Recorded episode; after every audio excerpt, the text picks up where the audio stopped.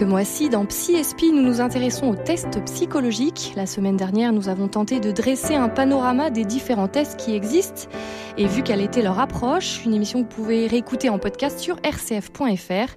Aujourd'hui, avec le père Jean-François Noël, prêtre et psychanalyste, nous tentons de comprendre quelle valeur accorder à ces tests peut-on s'y fier. Allez, on en parle sans plus attendre sur Dialogue RCF. Psy Espi avec le père Jean-François Noël, Dialogue RCF. Bonjour à tous et bonjour Père Jean-François. Bonjour Sophie. On poursuit aujourd'hui notre découverte des tests psychologiques. La, semaine dernière, on, on, a vu, on en a vu quelques-uns. Là, maintenant, j'ai envie de vous demander pourquoi on fait ce type de test. Est-ce qu'on doit le faire finalement? Est-ce que euh, pour vous, c'est important de faire ce type de test? Important, non, mais de fait, euh, ce qui m'intéresse, c'est que la personne qui ouvre euh, le net et qui tape test psychologique ou psychométrique, c'est qu'elle a une question, celle que se pose une question. Et cette question se pose en général sur fond, sur fond de de manque de confiance de soi ou d'interrogation par rapport à l'avenir ou de de blessures euh, je sais pas quoi d'amour ou de voilà. Et que c'est intéressant euh, le point de départ. Est-ce que le test va répondre à cette question? J'en suis pas si sûr mais on voit bien quand même que le point de départ est quand même une interrogation euh, douloureuse sinon on, on se coltinerait pas enfin ça, ça ça amuserait une soirée et puis après on passerait à autre chose mais en général il y a quand même une question un peu douloureuse ou qui cache une certaine angoisse de l'avenir ou de soi ou de ce qu'on peut devenir ou donner aux autres. Voilà. Et ça, un problème d'estime de soi aussi? Oh, C'est souvent un problème d'estime de soi. En fait, toujours, il y a toujours un problème de confiance en soi. Et comme je crois l'avoir déjà dit à cette antenne, mais je le redis, euh, on est on n'acquiert pas une confiance par une connaissance euh, rationnelle de soi. Je veux dire, on a, on acquiert une confiance lorsqu'on se confronte à l'autre et que c'est l'autre qui va nous donner confiance en nous-mêmes. Hein. Ça, c'est, dire euh, quelqu'un qui apprend euh, euh, comment dire euh, l'escalade dans un livre et sur internet un jour il faut qu'il monte sur un il faut qu'il monte sur une montagne quoi. Je veux dire il faut qu'il s'exaille lui-même et puis qu'il faut soit accompagné d'un escaladeur ou d'un guide qui lui dit mets tes pieds là mets tes mains là rassure-toi etc donc l'estime de soi ne se construit que par un acte ouvert avec un autre dans l'éprouvé de la vie et non pas uniquement le soir face à un écran. Puis face à un écran aussi j'ai l'impression que si on en fait plusieurs à la fois, enfin, je sais pas, peut-être à quelques mois d'intervalle aussi, on peut ne pas forcément avoir le même résultat. Même selon les tests, c'est assez différent. On peut avoir différentes personnalités. Bah, vous touchez là un point important, oui. Comment on s'y retrouve En fait, c'est un, un, portrait instantané euh, et qui donc euh, ne peut être révélateur que partiellement. Euh, par exemple, il est bien, nous, nous savons bien, les psychanalystes, que ce que je suis face à vous, Sophie, euh, euh, n'est pas celui que je donne à voir lorsque je suis face à, je ne sais pas quoi, une paroissienne euh, X ou lambda que j'ai vu dimanche et qui m'énervait ou qui m'énervait pas. Enfin, ça veut dire qu'on change d'attitude avec. Euh, non, c'est que notre personnalité à la fois s'adapte, résiste, mm. se modifie, se remanie sans arrêt. Et le portrait que vous auriez de moi aujourd'hui, si vous disiez, bah oui, moi le père Jean-François, je le connais bien, ça fait un an qu'on travaille ensemble, euh, n'est peut-être pas celui que les paroissiens auraient en disant, mais non, moi sais pas du tout celui que je connais parce que je suis dans une autre position et je suis pourtant le même homme. Mais c'est c'est pas qu'on ait plusieurs facettes, mais ce qu'on donne à, à, donner, à voir à l'autre dépend de cette rencontre, de cette rencontre. Euh, et on voit bien que la vérité ne peut naître de ce que je suis lorsque je suis accueilli avec bienveillance par quelqu'un d'autre. Euh, l'écran, il n'est ni bienveillant ni malveillant, il est absolument neutre et, sourd. J'allais dire, vous voyez bien que la, réalité de ce que j'ai besoin d'entendre euh, ne dépend pas euh, d'un certain nombre d'items ou de questionnaires. Quelqu'un me racontait récemment que d'ailleurs beaucoup de tests sont employés sur le plan professionnel pour tester, mais surtout pour déstabiliser les gens, et que en général, c'est en vue d'éprouver leur capacité de, de résistance. Alors vous voyez bien que les tests sont quand même des objets objectifs qui peuvent être pas toujours, pas tout à fait sains. Pourtant, euh, je lisais un, un, article de l'APEC, l'Agence pour l'emploi des cadres, et 90% des recruteurs jugent ces tests de personnalité comme étant un bon moyen de définir la, la performance d'un candidat. Qu'est-ce que vous en pensez justement? Quelle valeur il faut accorder Eh ben voilà, le mot est dit, performance. C'est ça le problème. Donc ça veut dire qu'ils n'ont pas cerné vraiment euh, le profil euh, psychologique en fait. Ils ont, il y a un objectif caché derrière le test qui est du côté de l'efficacité, de la performance. Même si effectivement après ils ont été étendus à d'autres objectifs, il n'en reste pas moins qu'on va chercher à trouver une efficacité, une performance, une pertinence, par exemple pour une vocation religieuse. C'est quand même, c'est quand même presque limite, parce que qu'est-ce qui va me faire penser que euh, telle personne est plus performante? Est-ce qu'il faut être performant quand on est euh, catholique ou quand on est prêtre, enfin ou prêtre et catholique.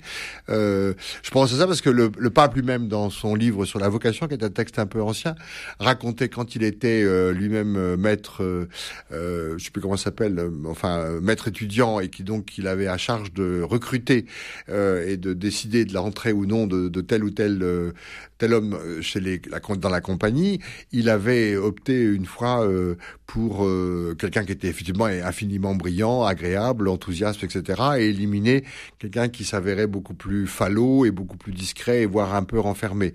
Et le psychologue qu'il avait que Bergoglio à l'époque, enfin donc l'ex Bergoglio avant qu'il soit pape, avait consulté, lui avait dit vous vous trompez complètement. Celui qui est très brillant, en fait, il cache une maladie propre il va se réfugier dans l'Église et il va, il va, il va, il va en crever. Alors que celui qui est falot va pouvoir tout donner dans ce cadre-là. Et Bergoglio n'avait retiré, euh, avait dit, il avait cru à ce psychiatre, et c'est une femme d'ailleurs à Buenos Aires, et il racontait que euh, c'était contre son opinion de la première rencontre qu'il avait eue, qui naturellement donnait plutôt crédit au premier qui était brillant et moins de crédit au deuxième qui était plutôt falot et effacé. Il s'avère que le deuxième est, devenu un grand jésuite euh, parce que de fait, le, cette, cette timidité n'était pas avait l'air incompatible avec la vocation et en fait ça avait et s'avérait un inachèvement dans sa personnalité, quelle tête pourrait mettre en place l'idée que votre personnalité est inachevée euh, et que euh, vous voyez bien qu'il y a une, euh, une, une, évolution qui est difficile à juger pour les thèses parce que les thèses vont faire une photographie, c'est du c'est du kodachrome, c'est le portrait immédiat et instantané. Mais si j'ai mal dormi la nuit, si euh, euh, je sais pas quoi, moi, les conditions de ma vie affective ou sexuelle sont difficiles, euh, bah, l'instantané va être un peu raté. Enfin voilà, où je vais être un peu flou dans mmh. ce test. Alors que et, alors comment juger de ce que j'appelle la capacité évolutive de chacun? Euh, Alors vous les, les, ceux qui font passer les tests s'en défendent, ils disent qu'on peut juger de ça. C'est vrai, mais c'est vrai que rien ne, ne tous les l'entretien permet d'évaluer cette capacité. Moi, par exemple, il me paraît beaucoup plus dans, des gens que je reçois et que j'aide dans leur accompagnement de vocation, ce que j'essaye de, discerner, c'est leur capacité d'écoute intérieure et d'écoute extérieure. Si la personne est absolument bloquée, fermée sur ses idéologies, ses principes, euh, de fait, ça me paraît peut-être euh, un point plus négatif dans euh, l'acceptation à une vocation.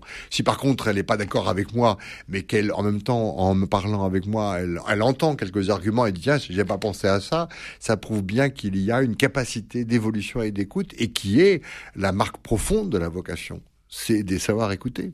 Puis vous parliez tout à l'heure euh, justement de ces tests qui font un peu une photographie à l'instant T. Ça veut dire aussi il faut que ça s'inscrire peut-être dans la, enfin dans la durée pour voir un petit peu euh, oui, la personnalité. Et puis c'est l'idée surtout que est-ce que c'est on a à se connaître au sens euh, je suis tel, un tel, pas comme et euh, voilà comme me disait aussi euh, une autre amie qui me disait mais euh, euh, on m'a dit à la fin que j'étais Barack Obama. Alors la personne me disait eh ben heureusement qu'elle m'a pas comparé à Trump. On vous en raconte des choses. on me raconte des choses, oui. Enfin j'écoute en tout cas. Euh, eh ben qu'est-ce que ça veut dire que je ressemble à Barack Obama? Oui, il est plutôt sympathique et plutôt peut-être que mais en fait on n'en sait rien. C'est c'est quand même des raccourcis extrêmement. Vous savez les gens quand ils disent bilan, ils comprennent rien. Hein. Bah, Moi-même, excusez-moi, qui suis dans le domaine, quand je lis un, un bilan de 80 pages, j'ai fait le test avec les évêques. Ils n'ont pas la formation pour comprendre le jargon euh, des psychologues. Excusez-moi, moi-même j'ai du mal. Et que euh, on va retenir quelques mots par-ci par-là, immaturité, etc. Et qu'est-ce que ça va dire sur la capacité de, de, de suivre ou non Jésus-Christ? Et justement, sur l'énagramme, je reviens, on en a un peu parlé dans la première émission. Donc, il propose neuf profils euh, psychologiques. Est-ce qu'il n'y a pas un risque aussi euh, d'enfermer les personnes dans des cases, de les chosifier un petit peu? Ça rejoint un peu ce que vous dites. Hein. Euh, moi, je, je, me demande, est-ce que la personnalité humaine n'est pas plus complexe à comprendre que des types euh... Surtout qu'elle est tellement en interaction permanente avec l'autre et que nous dépendons tellement des autres et que nous voyons bien que notre psychisme. Moi, je dis souvent comme définition que l'inconscient, c'est pas une sorte de dépôt caché comme ça qu'on aurait en soi, comme une, comme dans une crypte euh, dont on n'aurait pas la clé et qu'il faudrait, comme dans les films, trouver la clé de sa richesse intérieure, etc. L'inconscient, c'est ce qu'il y a de plus communicatif avec l'autre, en fait. L'inconscient Oui. Ah Pour bon moi, c'est ce qui, bien sûr. Mais comment Parce qu'en fait, par exemple, entre deux personnes comme entre nous deux, mais ce serait valable, ce sera différent dans deux heures quand je serai dans ma paroisse, euh, ce que je vais inconsciemment ouvert à ouvrir à l'autre n'est pas ce que j'ai ouvert ici. Et que donc, vous voyez bien que l'inconscient est bien plus perméable à l'autre que n'est le conscient qui est euh, fait de maîtrise, euh, fait euh, voilà, je vais pas vous déclarer euh, euh, tout de go euh, que je vous aime ou que je vous aime pas, c'est pas le propos. Par contre, l'inconscient, lui, il va il va véhiculer ses désirs profonds, ses aversions, parfois ses haines, parfois ses peurs et donc l'inconscient est un lieu beaucoup plus perméable qu'on le pense. On pense toujours l'inverse.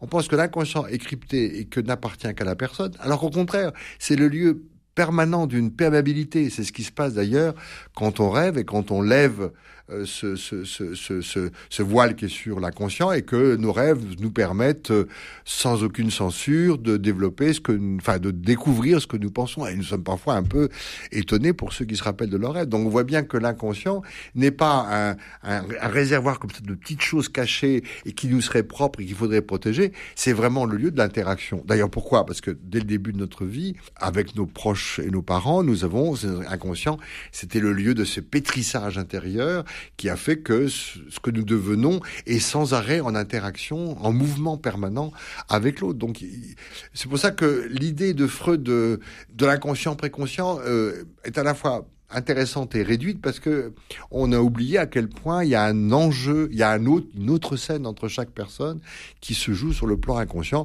et que parce que nous sommes des gens à peu près convenables, nous n'allons pas dire n'importe quoi et dire euh, à telle personne qui m'a doublé sur la autoroute, je vais te tuer. Euh, si je le dis dans ma voiture, mais euh, mais je vais pas plus loin. Enfin, en général, on s'arrête là. Il vaut mieux d'ailleurs parce que la convenance, la morale et la loi nous empêchent de voilà. Bon, Euh, parfois on dit des mots qu'on ne pense pas. voilà, mais, ça arrive par exemple dans certaines relations fraternelles. Mais on voit bien que le nœud, en fait, le problème derrière le test, d'ailleurs celui qui se met devant un test, c'est l'évitement de l'altérité. C'est difficile de vivre avec les autres. C'est très difficile de vivre avec les autres. Et qu'au fond, le, la grande, la grande école de soi-même, c'est l'autre. M'offrez une belle transition pour euh, l'émission de la semaine prochaine, euh, Père Jean-François. je vous remercie beaucoup pour votre éclairage. Euh, donc, je rappelle que si vous souhaitez retrouver, enfin, réécouter cette émission, vous pouvez la retrouver en podcast sur rcf.fr. Donc, mercredi prochain, nous verrons que les tests permettent une meilleure connaissance de soi s'ils passent par une relation à l'autre pour ne pas se replier sur soi. Allez, je vous dis à très bientôt sur RCF.